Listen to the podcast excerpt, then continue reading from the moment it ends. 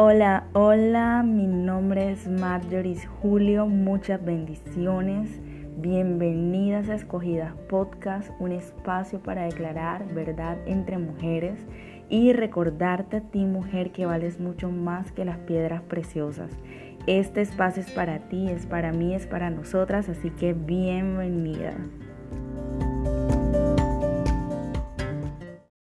Hola, muchas bendiciones escogidas. Estoy muy contenta de estar una vez más con ustedes en otro episodio de Escogidas Podcast.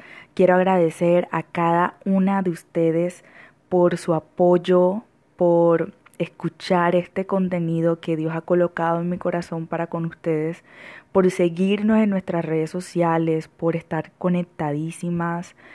Yo quiero hoy darte gracias y el único deseo de mi corazón y el de Dios también es que a través de todos estos temas de este podcast y de cada contenido que sacamos en nuestras redes sociales sean de bendición y de edificación a tu vida. Es por eso que hoy quiero animarte e invitarte a que si en realidad este podcast y cada contenido de nuestras redes sociales ha sido de bendición a tu vida, puedas compartirlo con tus amigas, con las mujeres de tu vida, que también creas que van a ser de bendición a sus vidas.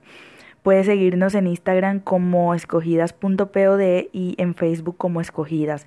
Si es primera vez que escuchas este podcast, pues espero que también sea de bendición a tu vida, que también Dios pueda edificar tu vida y puedas crecer junto con nosotras a través de, de estos temas. Hoy quiero tratar acerca de un tema que Dios ha puesto en mi corazón, que ha colocado en mi corazón de manera muy insistente y es descubriendo mi propósito. Sé que muchas de nosotras en algún momento de nuestra vida nos hemos hecho alguna de las siguientes preguntas. ¿Quién soy? ¿Para qué estoy aquí? ¿Para qué nací? ¿Cuál es mi llamado? ¿Para qué soy buena? ¿Verdad? Preguntas a las que hemos buscado respuestas durante tanto tiempo con el único fin de darle sentido, razón de ser y dirección a nuestras vidas. Preguntas que hacen entrar en crisis existencial muchas vidas de esta generación, en frustración y abrumación.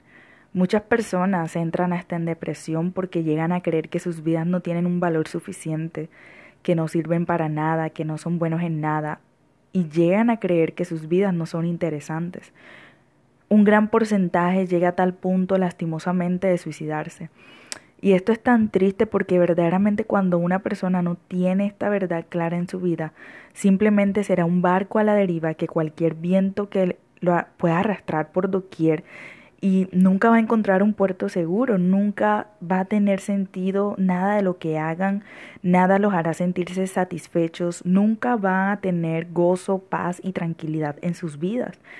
Y esto es lo que el enemigo busca diariamente con nosotras. Hacernos sentir sin valor, sin propósito, sin sentido. Busca destrozar nuestras vidas porque Él sí sabe en realidad el valor que tenemos, el propósito por el cual fuimos llamadas, por el cual fuimos escogidas, por el cual fuimos creadas y los planes y propósitos maravillosos y extraordinarios que Dios ha trazado en nuestra vida. Y es por eso que nos hace creer sus mentiras y cuando le damos la cabida al diablo de creer esas mentiras, ya ha ganado porque le damos la potestad que nos esclavice, que nos ate, colocándonos vendas en nuestros ojos y tapones en nuestros oídos que impiden que vivamos en la verdad que nos hace vivir en libertad. En estos días escuché una prédica de alguien que dijo algo que impactó muchísimo mi vida. Esta persona dijo, hay tres días importantes en nuestra vida. El primer día importante es el día que nacemos. El segundo día importante es el día que nacemos de nuevo. Y el tercer día importante es el día que entendemos para qué nacimos.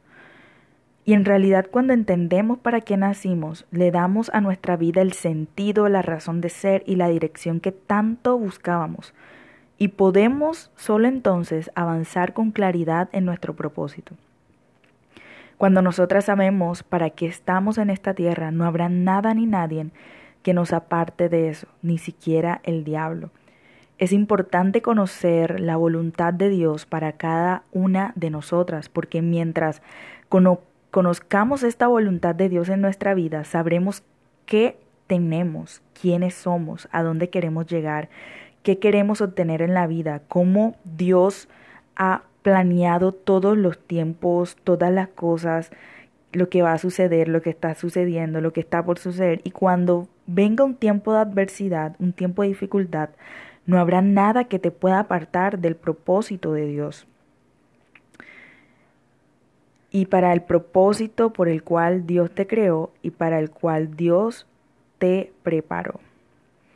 Nosotras fuimos creadas para hacer lo que Dios dijo que deberíamos hacer.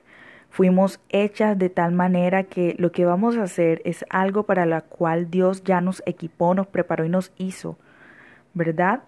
Es por esto escogidas que es tan importante entender nuestro propósito, porque solo cuando entendemos esta verdad lograremos caminar con total libertad y confianza en los planes y voluntad de Dios en nuestras vidas. Por eso el episodio de hoy quiero compartirte contigo la verdad que pues me han ayudado a mí a descubrir y entender mi propósito en todo este tiempo, porque eh, no ha sido fácil el proceso, ha sido un proceso muy largo, pero ha sido un proceso que hoy puedo entender que ha sido muy valioso y de mucho aprendizaje, de mucho equipamiento de parte de Dios a mi vida. Y por eso quiero que puedan estas verdades ayudarte a ti también en tu proceso. La primera verdad que hoy quiero compartirte es que debemos entender y tener claro que Dios no creó al hombre y a la mujer sin propósito alguno. Él los creó, nos creó, hombre y mujer, con un propósito único y principal. Él nos creó a su imagen y semejanza para su gloria, adoración y alabanza.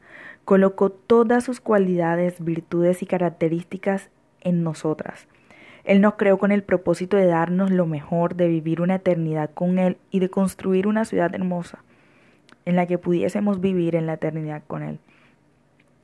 La Biblia dice en Génesis 1, del versículo 26 al 28, dijo, entonces dijo Dios, hagamos al hombre a nuestra imagen, conforme a nuestra semejanza, y señoré en los peces del mar, en las aves de los cielos, en las bestias, en toda la tierra y en todo animal que se arrastra sobre la tierra. Y creó Dios al hombre a su imagen, a imagen de Dios los creó, varón y hembra los creó.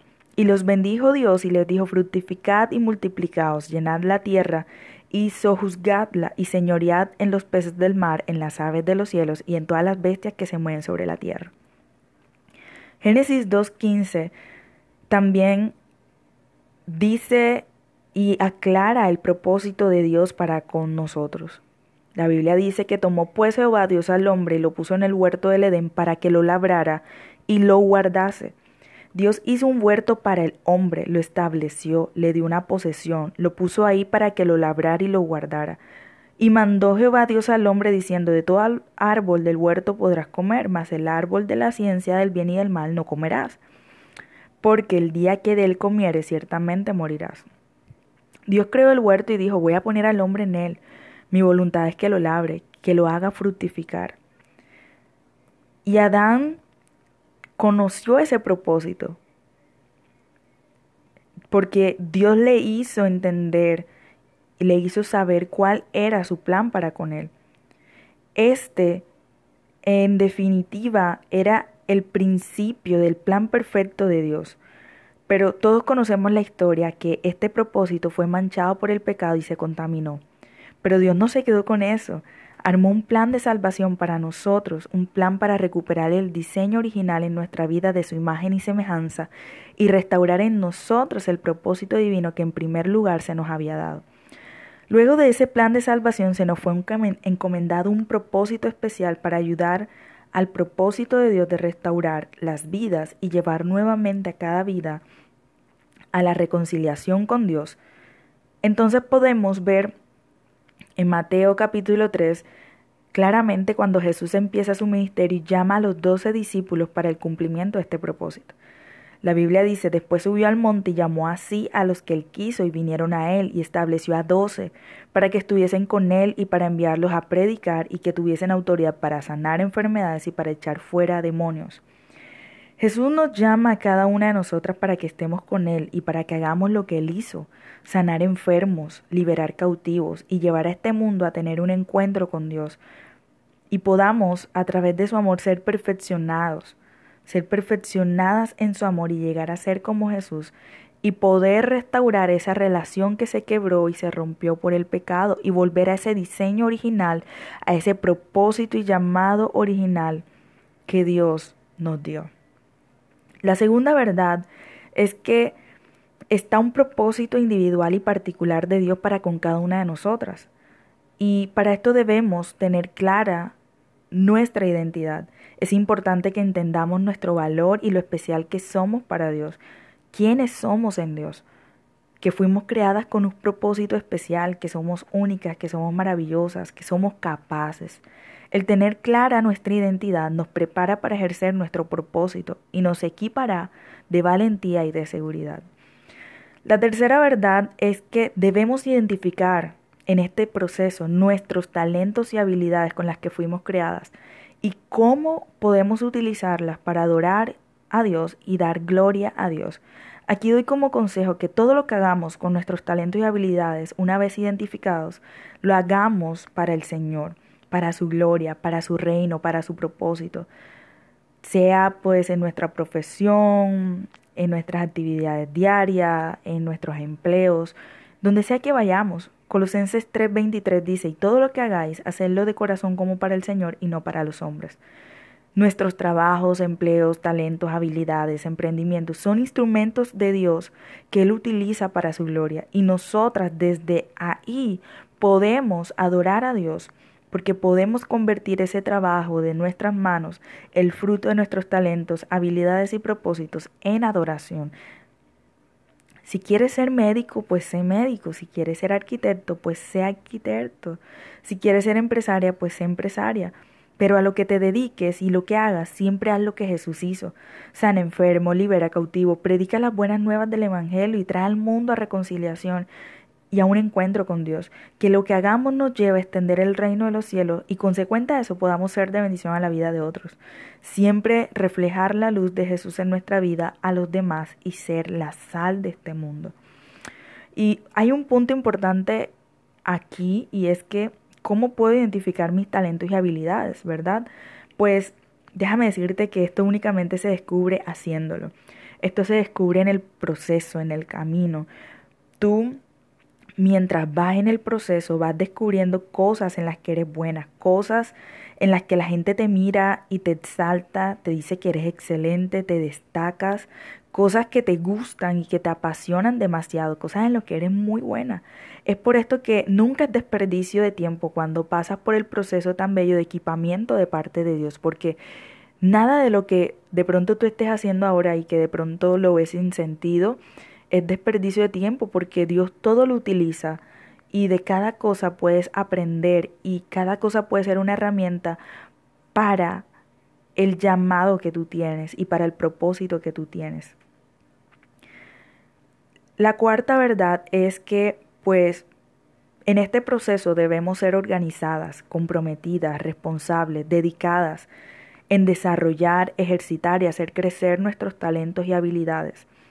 Y en todo aquello que hemos decidido enfocar nuestra vida o en todo aquello que eh, estamos dedicando nuestra vida actualmente. Y lo último es, bueno, antes de pasar al último punto, ¿Por qué es tan importante estas disciplinas de ser organizada, comprometida, responsable y dedicada?